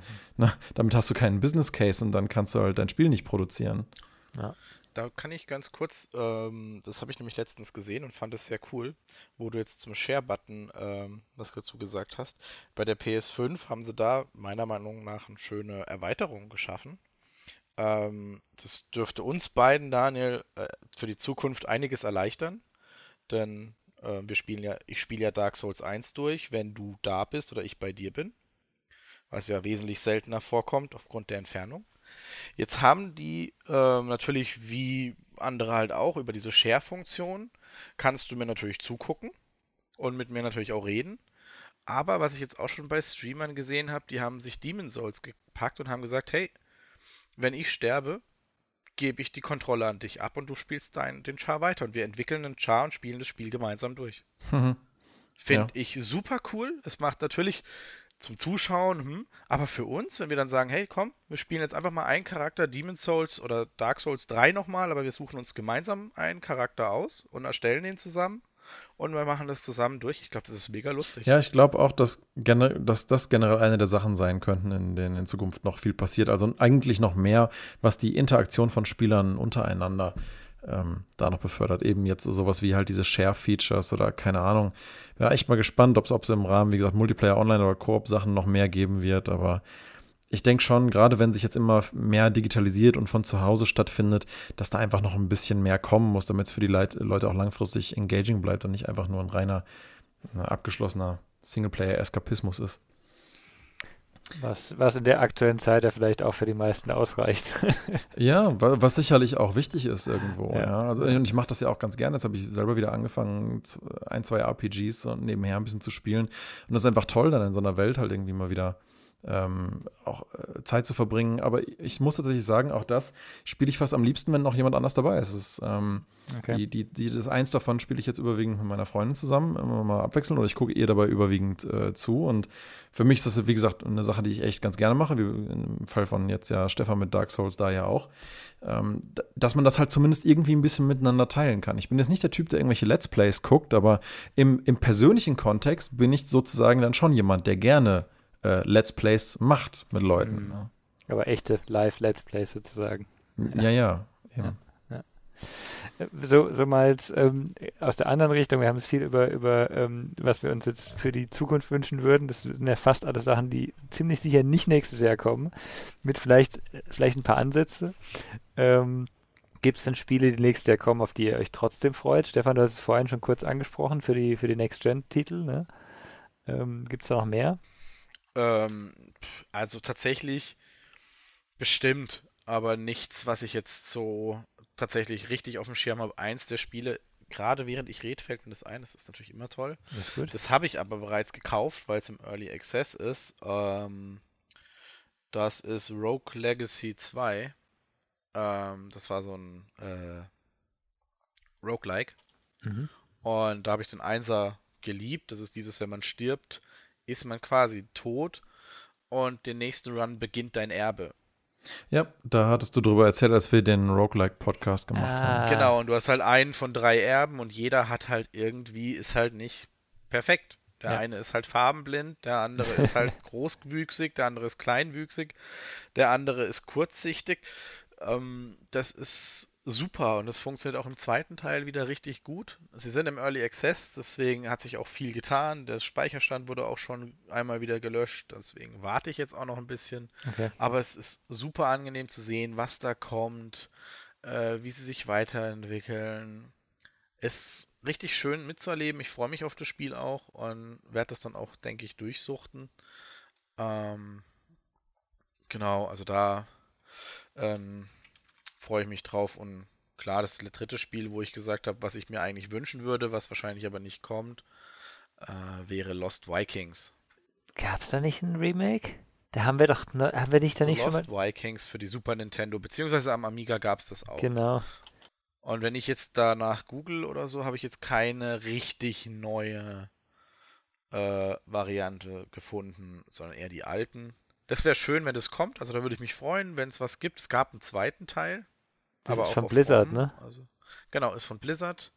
Ähm, und das war so ein, du hattest drei, es gab drei Wikinger, jeder von denen hatte eine, also einer hatte ein Schild, das konnte ah. er nach vorne und nach oben machen. Der andere hatte ein Schwert und der andere konnte, glaube ich, springen. Und du musstest dann immer Rätsel lösen. Ja. Äh, ich glaube, das war dann sogar so, dass du dann auch irgendwie von Aliens entführt wurdest und dann bist du in diesem Raumschiff weiß nicht, ob es der erste oder der zweite war. Äh, ich sehe auch gerade in den Bildern und versuche das jetzt gerade ein bisschen erinnerungstechnisch zusammenzukriegen. Ähm, du musstest dann zum Beispiel Türen öffnen und da der eine nicht springen kann, musst du halt irgendwie das Schild nach oben richten, dann kann der eine draufspringen, springt dann auf oben drüber, rennt rüber zum Schalter, drückt den Schalter, dann geht die Tür auf und alle drei können weiter. Also es sind immer so mhm. Rätsel, mhm. wo du alle drei steuern kannst, aber und auch musst und dann quasi weiterzukommen. Und das war super, hat Spaß gemacht, war schwer. Das Einzige, was ich aktuell sehe, sind leider anscheinend irgendwelche Skins, die sie für Heroes of the Storm gemacht haben. Da gibt es halt diese drei äh, Wikinger-Charakter, die, die halt da irgendwie noch als, als Skin, Skins irgendwie mitspielbar sind in Heroes of the Storm. Aber also darüber hinaus scheint Blizzard an der Front aktuell leider nicht so wahnsinnig äh, Ne, sie, haben, ähm, sie haben 2018 äh, das Spiel nochmal neu veröffentlicht. Kostenlos. Also ja, aber halt das alte. Das, das alte Spiel, das Spiel nochmal äh, offiziell spielen, sag ich mal. Ja, ja. Also worauf ich mich sonst auch noch mega freue, und da bleibe ich fast so ein bisschen bei dem Thema mit Magie und so weiter von vorhin, ist äh, Hogwarts Legacy. Obwohl ich überhaupt kein großer Harry Potter-Fan bin. Äh, ich meine, klar, als Kind, ich habe halt die, die Bücher gern gelesen und so, aber ich würde mich jetzt nicht als Harry Potter-Fanboy oder irgendwie sowas bezeichnen. Aber als ich das halt äh, gesehen hatte, dass sie halt wirklich ein Hogwarts-Game machen, wo du selber einen Charakter erstellen kannst und dann in diesem Universum und an dieser Hochschule auch lernen und spielen und Sprüche lernen kannst und so, da habe ich mich halt gleich wieder an diese kindliche Freude erinnert, mit der ich diese Bücher gelesen habe und mir immer wieder dachte, Mann, wie cool wäre das, wenn du selber auch irgendwie an diese Schule irgendwie könntest und selber auch so, so Zaubersprüche, wie es dann irgendwie mal in Oblivion dann gemacht hatte, selber Zaubersprüche zusammenzubauen und damit in die Welt rauszugehen, damit irgendwas zu machen und so. Ähm, was ja auch so ein bisschen das ist, warum ich so Sachen wie Nino Kuni dann ganz gerne spiele, weil das ja auch sowas, sowas Magisches hat und ja, aber als das dann angekündigt wurde, Hogwarts Legacy, dachte ich mir so, wow, das sieht nicht nur echt geil aus, das scheint auch dieses Universum sehr atmosphärisch abzubilden. Du sollst anscheinend ziemlich viele Freiheiten haben, wie du deinen Magier, deine Magierin da ähm, baust und was du mit denen machen kannst. Und Ja, also ich, ich, kann mir das richtig, richtig spaßig vorstellen und habe da echt Bock drauf und bin sehr, sehr gespannt, was sie daraus machen. Ist das Singleplayer oder Multiplayer? Äh, das kann ich dir gerade gar nicht so genau sagen. Das wäre natürlich absolut fantastisch. Also das wäre quasi so meine perfekte Vorstellung von diesem Game. Wenn das dann noch einen Story-Koop-Modus hätte, boah, also dann, dann, dann hätte ich wahrscheinlich nächstes Jahr auf nichts mehr Bock als auf das. aber ähm, ich befürchte, also keine Ahnung, vielleicht will den ja jetzt nicht Unrecht tun, aber ich befürchte so ein bisschen, dass es bei einem Singleplayer-Ding bleiben wird und vielleicht gibt es irgendeinen Online-Battle-Modus oder wer weiß, wie es immer in der Games-Industrie ist. Hört sich auf jeden Fall cool an, also muss man, muss man sagen. Ähm, ich wüsste auch schon, wer da mitspielt. also ich, ich, ich kenne einige Leute, also viele Leute, die auch richtig krasse Hardcore-Harry Potter-Fans sind, die mhm. sofort mit dabei waren, allein schon nur aus dem Grund. Und ähm, also da da, das wäre schon richtig, richtig cool. Vor allen Dingen, stell dir vor, du hättest es wie so eine Art MMO und dann sind halt da, weiß nicht, irgendwelche GMs oder so und die leiten halt die Kurse, wo sie den Spielern halt die Spells beibringen. Und na, dann lernst du es halt wirklich nicht einfach von einem NPC, sondern von einem Spieler, der halt irgendwie darauf geschult ist, es den Leuten so beizubringen und so. Ja. Das, das wäre doch, das doch absolut großartig, ja. Eben wieder ja. so ein bisschen die Verbindung von Live-Action-Roleplay und und so, einem, und so einer Spielerlebniswelt. Also das, boah, das, das wäre echt mega cool. Aber wie gesagt, das ist Fantasiererei. Schauen wir erstmal, was die so schaffen, daraus zu machen. Jedenfalls hoffe ich so oder so, dass das möglichst gut ankommt, weil alleine überhaupt sowas als, als Spielwelt zu haben, so ein Zauberschloss, wo du halt dann einen Magier baust und damit was machst, ähm, das alleine hoffe ich ohnehin, dass das wieder noch mehr Traktion findet. Ich glaube, das kannst du auch sehr gut ähm, machen, weil es in sich eine geschlossen, also ist, es ist Open World, kannst es gut machen, aber in sich geschlossen. Du hast halt keine unendliche Stadt, sondern du hast dein, dein Hogwarts halt und außenrum gibt es noch ein bisschen was anderes, ein Wald und so Zeug, aber es ist halt eine klare Abgrenzung. Dann kannst du auch einen, einen, DLC machen oder was weiß ich zur nächsten Welt, wo du halt mal nach London kannst oder sowas. Das, das kann ich mir, oder eine Mission, ne? das kann ich mir sehr gut vorstellen. Ich, ja, warum nicht? Ja, also da bin ich echt sehr gespannt, was da so, so an Infos rauskommt. Und Stefan, wo wir vorhin beim Thema Dark Souls waren, ähm, von dem Studio From Software in Zusammenarbeit mit George R. R. Martin, dem Autor von Game of Thrones, beziehungsweise Song of Ice and Fire, kommt ja dann äh, Elden Ring oder The Elden Ring irgendwann, aber ich würde, ah, ich würde befürchten, nicht nächstes Jahr. Man weiß nicht so wahnsinnig viel über das Spiel, bis auf ein paar Trailer und Ankündigungen der Macher, aber ähm, ich finde alleine schon toll, dass sie da zusammen eine Kooperation überhaupt machen, weil ich glaube, das Storytelling-Talent von George R. R. Martin plus die, ähm, das spielerische Entwicklungskönnen von From Software könnte ein echt, echt geiles Spiel ergeben. Wie gesagt, die grundlegende Prämisse ist halt so ein bisschen, es gibt da verschiedene ähm, alte, halb verfallene Königreiche, noch wo irgendwelche ähm, Monarchen mit irgendwelchen krassen Magiespells unterwegs sind. Du kannst sie dann besiegen und sie an dich reißen und dann damit halt wieder irgendwie die Welt verändern, was weiß ich, bla bla. Aber gut, da sind wir wieder bei dem Thema schon wieder. Kampf als zentrales Element, das ließe sich sicher auch anders inszenieren. Dennoch, mhm. ähm, Ganz verzichten kann ich auf so Spiele auf jeden Fall nicht. Insofern, und, und, und ich bin eh ein bisschen Dark Souls deprived, so wahnsinnig viel gibt es ja an der Front im Moment nicht. Außer vielleicht im Demon Souls Remake, aber äh, ja, gut. Erstmal eine PS5 kriegen. Aber, aber wird das, wird das, wird das so Dark Souls-mäßig? Ich habe das nämlich auch auf meiner Liste. Für mich war das, ähm, also das Gefühl, das ich da hatte, war eher so, ähm, so Skyrim. Vielleicht nicht, nicht ganz so offen, aber schon, schon so ja. Eher, eher so. Ich also ich hätte ehrlich gesagt gerne was mit einem Dark Souls Kampfsystem, was aber nicht so linear ist und dann aber eher schon wie eine Art RPG ist oder schon eher so, so ein bisschen Rollenspielcharakter, eher mit so einer großen Welt, vielleicht wie was wie The Witcher, mhm. aber mit dem wirklich coolen Kampfsystem von Dark Souls und vielleicht auch der Herausforderung und na, vielleicht Koop-Möglichkeit, who knows, ja. aber äh, das, ähm, also mich würde es ehrlich gesagt überhaupt nicht stören wenn das nicht so Dark Soul sich wird, sondern mehr so Richtung RPG geht. Mhm. Aber ja, auch da ist nicht wahnsinnig viel drüber bekannt, kann ich mich eigentlich mehr als diese vorsichtige Vorfreude auch gerade nicht zu äußern. Ich habe nur gerade eben, ich habe es auch auf der Liste gehabt, weil ich es auch sehr interessant fand. Der, der, Trailer war auch sehr schön eigentlich. Ähm, und auch die, die Kombination von, äh, von Miyazaki und, und Martin kann ich mir ganz gut vorstellen. Ähm, dass äh, ich habe es gerade gegoogelt, also angeblich Anfang, Anfang Dezember hat äh, Phil Spencer gesagt, es ist fast fertig und ähm, oh je. Ja, nee, kann es gut sein, dass die sich noch, dass die sich noch Zeit lassen, aber ich glaube schon, dass es nächstes Jahr rauskommt, wenn die jetzt schon in einem Status sind, wo es fast fertig heißt. Wenn die jetzt noch ein halbes Jahr Zeit lassen, könnte es ein schönes, schöner Launch werden. Die dürfen sich ruhig Zeit nehmen zum Polischen. nicht, dass was passiert wie mit. Naja. Vielleicht bringen sie auch einfach nicht für die PlayStation 4 raus, sondern gleich nur für die ne-, Next Gen. Ist auch in Ordnung. Hätten sie bei Cyberpunk auch machen sollen. Stefan, hast du noch irgendwas sonst, auf das du dich freust? Nee, ich bin damit fast durch. Ähm Oder David? Stefan, wirklich nichts mehr? Nee, nur eine, eine Hausaufgabe für euch fürs okay. nächste Mal. Das können wir zum Schluss machen. Die kannst du uns ja. auch am Ende geben. ich habe tatsächlich noch, noch zwei Sachen. Das eine ist Deathloop. Deathloop, finde ich, sieht sehr interessant aus. Ach, das war von der von der Online E3, ne? So ein Trailer. Oh, ja, ich glaube, das erste Mal. Ähm, soll im Mai rauskommen. Ähm, ist halt vom selben Studio, das auch Dishonored gemacht hat. Und Dishonored fand ich bei, also das erste zumindest sehr gut. Ich glaube, das zweite habe ich gar nicht gespielt. Mhm. Ähm, die können auf jeden Fall Spiele machen. Die können auf jeden Fall Spiele machen, die können auch, auch schöne Settings machen. Ähm, ist wieder ein Setting, das mir mehr gefällt. Das wieder geht so ein bisschen eben wieder in Richtung Cyberpunk.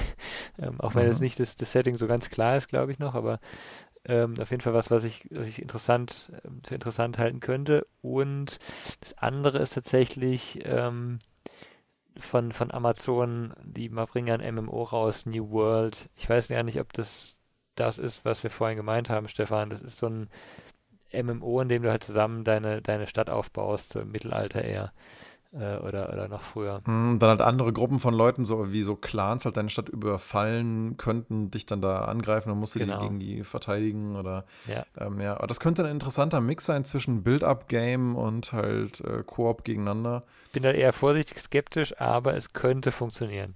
Könnte, ja, ja, wie gesagt, ich glaube, die hatten mal eine Beta angefangen zu releasen, haben gemerkt, oh je, ach, wir pullen das okay. mal wieder und müssen uns immer wieder ans Zeichenbrett setzen und gucken, wie wir das Ding richtig gut kriegen, bevor wir es releasen.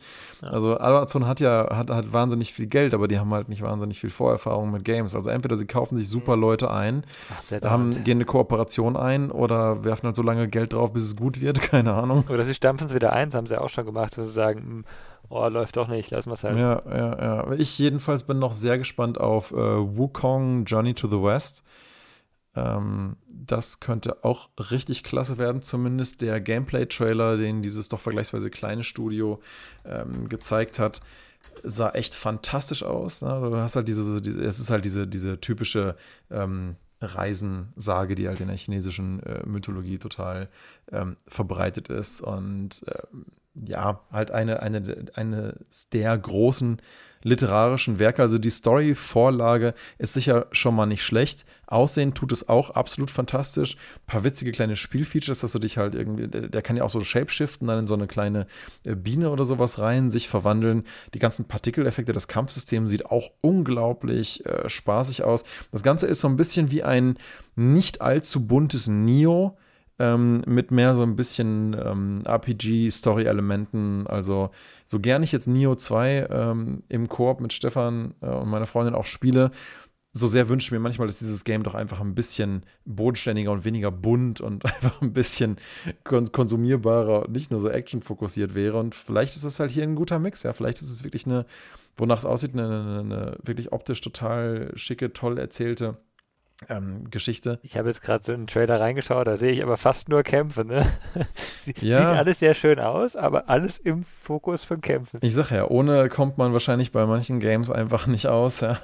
Gerade weil das ja auch eben so, so, so, so, eine Geschichte von viel Struggle und, und, und Kampf ist. Gerade diese alten Mythologien, die sind ja einfach geprägt davon, da kommst du ohne einfach nicht aus. Da passt es vielleicht auch hin. Ich glaube, da ist es auch nicht ein Spiel, wo ich mir das davon ähm, wünschen könnte im Vergleich zu so Live-Sims. Aber ich habe ja auch nicht gesagt, dass das schlecht ist. Ich mein, mein Punkt war ja auch eher, ähm, vielleicht gibt es ja irgendwann mal mehr Erlebnisse, die halt ohne das auskommen und trotzdem mal cool sein können, ohne halt zu denken, man muss das machen. Aber ich glaube, bei der Story, ich meine, das ist ein geiles, spaßiges Kampfsystem, das habe ich ja überhaupt kein Problem damit. Ne? Dann gerne. ähm, Ist das sicher cool? Ich, ich schaue dem eher zu. Ich finde es auch sehr schön, aber ich glaube nicht, dass es mir im Spiel Spaß macht. Hm, ja, gerade wenn das so, so schnell viel Koordinationsarbeit wird und so, ne, da genau. ist es genau. dann für dich eher so ein bisschen, hm. dann vielleicht eher sowas, was eher ein bisschen an Half-Life erinnert, wie Atomic Heart. Das ist halt von einem äh, russischen Entwickler, ein recht vielversprechend aussehendes äh, Ding. Man hat jetzt leider schon eine Weile lang nichts mehr davon gehört. Es gab ein paar erste Trailer oder Gameplay-Videos. Und wie gesagt, auf mich wirkt es so ein bisschen wie die russische Antwort auf Half-Life ähm, mit, mit wirklich äh, auch einer, einer coolen, sehr eigenen Ästhetik und äh, auch, auch, ja, wieder mal ne, nur Kampf, aber halt doch recht innovativen Waffentypen, auch schick animierten Sachen und, und ähm, äh, scheinbar ähm, interessanten Mysterium, das sich halt um diese Einrichtungen, die du da halt irgendwie reingeschickt wirst, da rankt und rausfinden musst, was da eigentlich passiert ist. Also das ist wieder, wieder irgendwie erster, zweiter, erster Weltkrieg, oder? Zweiter Weltkrieg zwischendrin. Das machen die, sorry, das machen die Russen dauernd. Also, wenn wir Pech haben, dann wird das eventuell ein sehr abgedroschenes Ding von einem Setting, was man immer wieder gesehen hat. Wenn wir Glück haben, geben sie dem doch irgendwie ein bisschen einen, einen, einen Twist, was ja. vielleicht dann doch ganz spannend werden könnte. Ja, ich weiß nicht. Es existiert aktuell einfach zu wenig Material, um das gut einschätzen zu können. Aber ich hatte es mir irgendwann mal aufgeschrieben, weil ich mir dachte so, hm, vielleicht ist es ja nicht blöd, aber muss man mal gucken, was da kommt. Ja. Seid ihr bereit für eure Hausaufgabe? ich, hatte nun, ich hatte eigentlich nur noch, nur noch zwei äh, äh, kurze Inputs, aber zu dem einen versuche ich gerade Screenshots zu finden und ich finde dazu nichts mehr. Äh, was ich gesehen hatte, was vielleicht ganz spaßig werden könnte, wäre Chrono Odyssey und warten tue ich vor allen Dingen noch auf Dragon Quest 12. Weil da ist es auch irgendwie rausgekommen, dass das wohl in Entwicklung ist und da ich gerade den Elver nochmal nebenher ein bisschen spiele und ich ja sowieso von dieser Serie mehr als überzeugt bin an sich, äh, bin ich mal gespannt da, dass das hoffentlich bald mal revealed wird, wann das Ding kommt. Aber ja, Stefan, was hast du denn für uns? Und zwar gebe ich euch es als Hausaufgabe, beziehungsweise würde mich freuen, wenn ihr da mal reinguckt, weil ich keine VR-Brille habe. Mhm. Ähm, und zwar, ich habe euch einen Link geschickt. Ähm, das kam nämlich letzte Woche, die Artikel sind schon älter. Äh, Im Reisereporter, die Badische Zeitung und Co. haben darüber berichtet, dass aufgrund von Corona man natürlich nicht reisen kann. Aber jetzt natürlich auch viele Leute oder viele Anbieter oder auch tatsächlich normale Personen für ihren Ort 360 Grad Videos oder VR-Videos oder Material zusammengestellt haben und quasi Urlaub in Anführungsstrichen von zu Hause aus möglich ist, indem man sich quasi zum Beispiel mit der VR-Brille in die Welt oder in das Land, das man besucht, zum Beispiel London, Kreta oder ähnliches, ähm, da eintauchen kann für zwei, drei Stunden und vielleicht eine Tour macht mit Sehenswürdigkeiten und da gibt es dann so einen Sprecher und man kann es so ein bisschen erleben, obwohl man mhm. eigentlich zu Hause auf der Couch sitzt.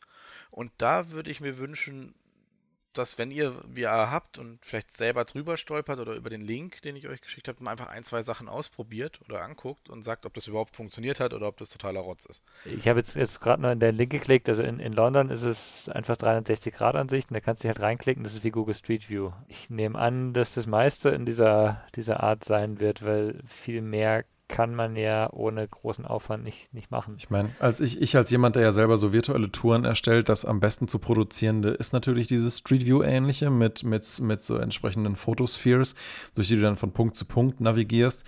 Alleine die Datenmenge, wenn du das alles videobasiert machst oder wenn du dann noch entsprechende Features in jede Sphere reinsetzt, macht es natürlich wieder ungleich aufwendiger oder die Datenmenge so groß, dass es halt dann mobil mit entsprechenden Headsets dann schon wieder nicht gescheit konsumieren kannst. Ne? Das ist, ähm, ja. Immer mehr kulturelle Einrichtungen, Museen oder Tourismusverbände produzieren 360 Grad Videos. Das wäre jetzt zum Beispiel was, wo ich denke, das könnte mit einer VR-Brille super funktionieren. Muss ich, muss ich komplett dagegen stimmen. Ich finde 360 Grad Sachen, ich, ich habe das, ähm, es gibt ja ein paar VR-Anwendungen, die, die dafür die so gemacht sind. Ähm, eine heißt, glaube ich, sogar Earth irgendwas, wo du dich auf der, auf der Welt halt irgendwo hin, fliegst du halt hin und siehst dein Ding äh, siehst, siehst das Setting, fliegst zum Mount Rushmore und siehst es in, in der 3D-Brille, mache ich viel lieber am Bildschirm, weil mir der das, die, die Fotoabbildung im in der VR-Brille ist nicht gut. Das ist oft sehr rauschig, verpixelt, äh, an den falschen Stellen unscharf und ähm selbst wenn die Qualität perfekt ist, Daniel, mir geht es mir geht's um dieses Erlebnis. Du stehst an einem Punkt und drehst dich im Kreis. Sobald du dich ein bisschen wegbewegen würdest, bist nicht mehr im Fokus. Du bist nicht mehr am richtigen Punkt. Das, das fühlt sich nicht gut an. Ja, das, das Problem ist halt einfach, dass es in diesen Photospheres keine Möglichkeit gibt für Tracking. Und das recht, wenn man jemand ist, der schon an Tracking-Headsets gewöhnt ist, du bewegst deinen genau. Kopf, aber die Sphäre bewegt sich mit. Im schlimmsten Fall wird dir sofort schlecht. Im, Im besten Fall ähm, hast du halt kein Tracking und verlierst nicht den Mittelpunkt von der Sphäre und es macht dir nichts oder du kannst dich trotzdem weiter drin umgucken. Aber es ist halt, du willst eigentlich in dem Moment dann in so eine Welt eintauchen. Also eigentlich bräuchtest du ähm, eher so fotogrammetrische äh, Scans, wo halt dann irgendwie volumetrisch draußen 3D-Modell errechnet wird, wo du zumindest ein bisschen Kopffreiheit hast. Dann schafft das nämlich auch eine ganz andere Präsenz. Also ich glaube, dass ja. da in die Richtung gibt es noch viel Zukunftspotenzial.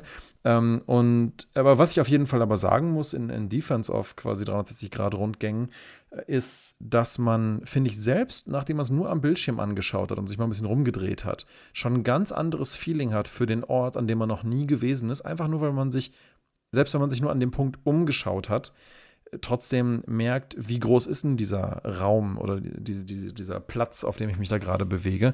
Und das hat einen massiven Vorteil, weil für all meine Kunden, jeden Rundgang, den ich bisher angeschaut und da produziert habe, ähm, ich hatte danach wirklich das Gefühl, ich bin schon mal in dem Raum ähm, gewesen. Vor allen Dingen war das dann interessant, wenn die mir einfach Fotos eingeschickt haben und ich daraus den Rundgang gemacht mhm. habe.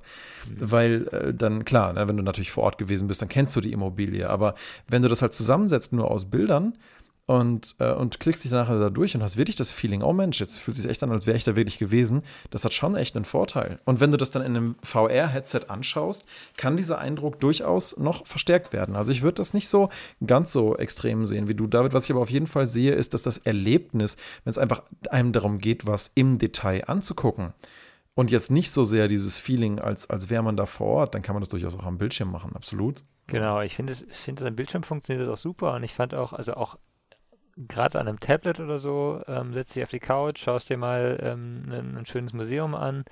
Ähm, das gibt es ja aber schon seit, seit, ich will nicht sagen Jahrzehnten, aber schon seit sehr langem, ne? Mhm. Ähm, und, und auch eben schön, schön rein, das ist, ist alles gut, aber in VR lohnt sich erst, wenn du es so machst wie, ähm, ich glaube, das Natural History Museum in, ähm, hat es mal gemacht, mit, mit Google zusammen. Da bist du dann ähm, das, das, war, das war für die Google, was diese, ja, diese, diese Cardboard-Dinger, genau. Ähm, da hast du, bist du reingelaufen ins Museum und da steht am Anfang steht halt dieser Diplodocus da, das Skelett, und dann tippst du den an und dann kriegt er plötzlich seine Haut und bewegt sich. Ne? Mhm, und das, das habe ich gerade gesehen. Das in, in VR ist wieder sehr, sehr geil. Ne? Oder an der anderen Stelle äh, tippst du das, das Skelett von so einem äh, Wassersaurier an und plötzlich steigt Wasser an und du stehst plötzlich im Wasser drin und das Ding schwimmt, schwimmt um dich rum. Ne? Ja. aber das ist halt Entwicklungsaufwand. Das kriegen jetzt ein Reiseveranstalter nicht in, in zwei Wochen hin, sage ich mal.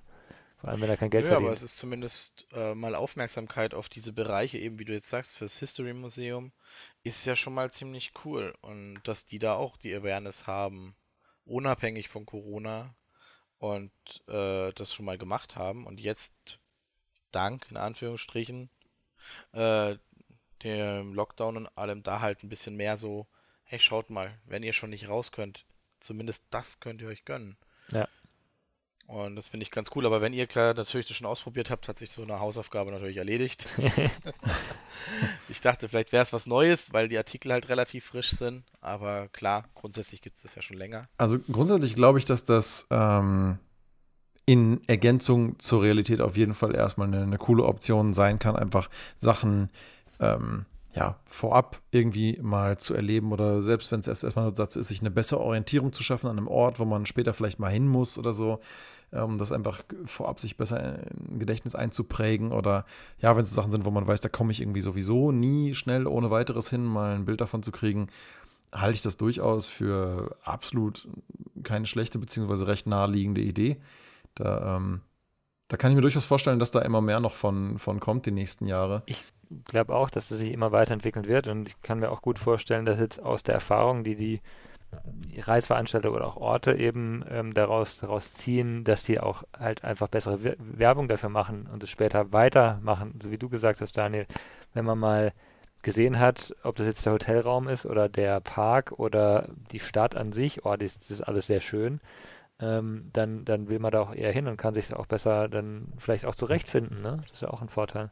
Ja, Jetzt sind wir doch irgendwie nochmal auf ein ganz anderes Thema gekommen, aber ich glaube, was das so alles miteinander gemeinsam hat, ich denke, bei allem Schwierigen, was jetzt irgendwie so aktuell in der Welt los ist, glaube ich schon, dass die nächsten Jahre sich auch, auch viel tolles, neues, innovatives Zeug entwickeln wird. Ob es jetzt im Entertainment-Bereich ist, äh, Bildung, äh, Museen oder was anderes, bin ich schon mal gespannt, was, was sich so die, die Leute da einfallen lassen werden an kreativem Zeugs, ob es in der Games-Industrie ist oder halt solche virtuellen Touren. Da kann man, denke ich mal, gespannt sein und, und schauen, was so 2021 bringt. Und vielleicht kriegen wir da ja vielleicht ein paar unserer Wunschspiele vielleicht, vielleicht doch irgendwie mal erfüllt im nächsten Jahr. Gucken wir mal. Mhm. Genau. Ja, schön. Vielleicht könnt ihr irgendwann nächstes Jahr auch Cyberpunk auf der passenden Konsole spielen. Mit guter Performance. ja, ja. Das sehen muss die Konsole dann. verfügbar sein und das Spiel. Ja, da hängen noch so ein paar Sachen dran. Ja. Aber früher oder später. Es ist ja Zeit. Ja. Alles klar. Dann äh, kommt mal gut ins äh, nächste Jahr. Und dann hören wir uns dann im Januar wieder. Ja, du auch. Wünsche ich dir natürlich auch. Und bis zum nächsten Jahr. Ja, macht's gut. Bis dann. Ciao. Bis dann. Ciao.